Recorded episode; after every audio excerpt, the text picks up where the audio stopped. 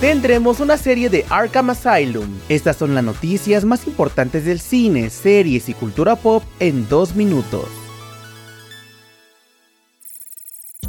Comenzamos con la noticia de que HBO ha presentado el teaser trailer de El Régimen, su nueva miniserie original protagonizada por la ganadora del premio de la Academia, Kate Winslet. La serie de seis episodios cuenta la historia de un año dentro de los muros del palacio de un régimen europeo moderno que comienza a desmoronarse. Will Tracy, que trabajó en Succession, sirvió como guionista, showrunner y productor ejecutivo. Su estreno en HBO y HBO Max está programado para el 3 de marzo de 2024.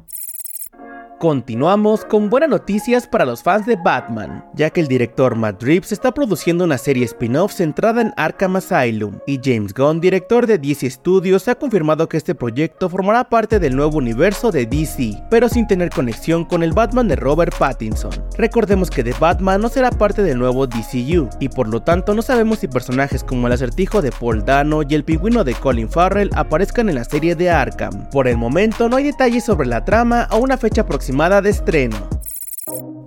Para terminar, tenemos malas noticias para los fans de What We Do in the Shadows, ya que la comedia basada en la película homónima de Jamie Clement y Taika Waititi terminará con su sexta temporada. La serie hizo su debut en 2019 y es una mirada a la vida moderna de cuatro vampiros que llevan cientos de años juntos. La quinta temporada debutó el pasado 13 de julio en FX y Hulu, donde el personaje de Guillermo por fin obtuvo lo que tanto le había estado pidiendo a sus amos vampiros. Para Latinoamérica, la serie está disponible en Star Plus.